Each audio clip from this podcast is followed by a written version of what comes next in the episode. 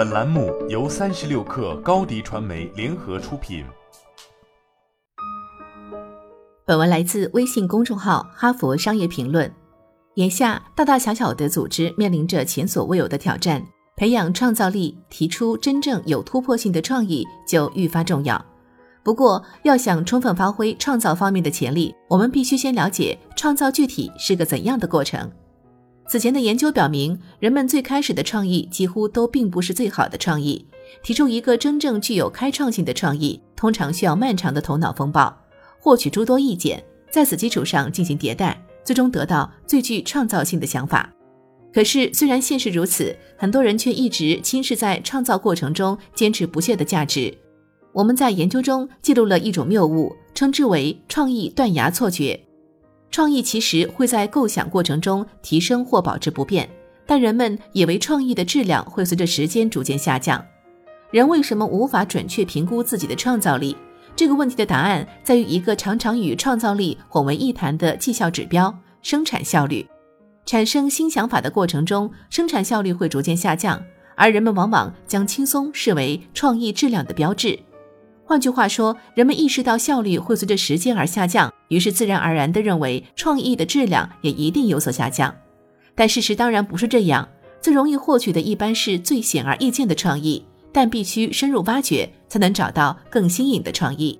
所幸不是每个人都容易受到创意断崖幻觉的影响，更频繁参与创意工作的人不太会以为创意随时间下降。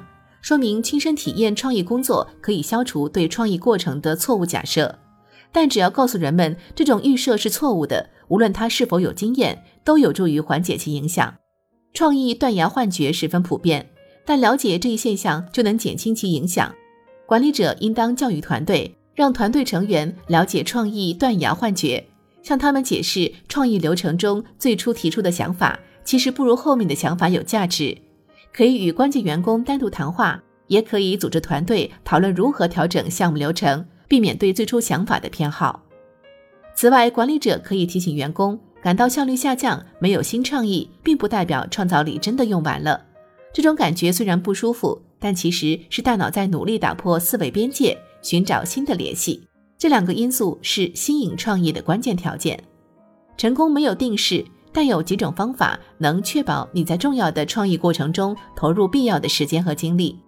一，必须为创意过程留出比你所预想的更多的时间，可以增加一个构想环节，延长头脑风暴时间，或者在时间上留出一定的余地，在必要时多开一次会。二，让团队提出比你认为必要的数量多两三倍的创意，初期阶段更要这么做，制定更高的指标。有助于推动人们突破显而易见的初期想法，发现真正的新机遇。三、对创意过程进行实验，评估结果，评估得到的数据可以当做将来决策的参考。举例来说，下次开展研讨会的时候，记录一下最佳创意是何时出现的，是进行了一小时头脑风暴的团队提出的，还是三小时头脑风暴的团队提出的？制定更高的指标，是否催生了更有创意的提案？检验这些变量可以帮助你调整流程，把握团队的创新潜力。创意断崖幻觉非常普遍，但管理者可以通过教育和改进流程，帮助团队克服这种幻觉造成的影响。领导者可以帮助员工了解创意过程，确立重视后期创意价值的流程。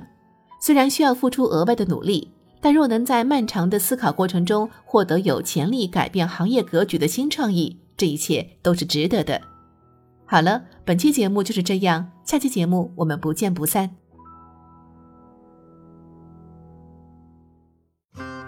欢迎添加克小七微信，qi 三六 kr，加入三十六氪粉丝群。高迪传媒祝大家新年快乐！广告宣传片拍摄制作，请关注微信公众号高迪传媒。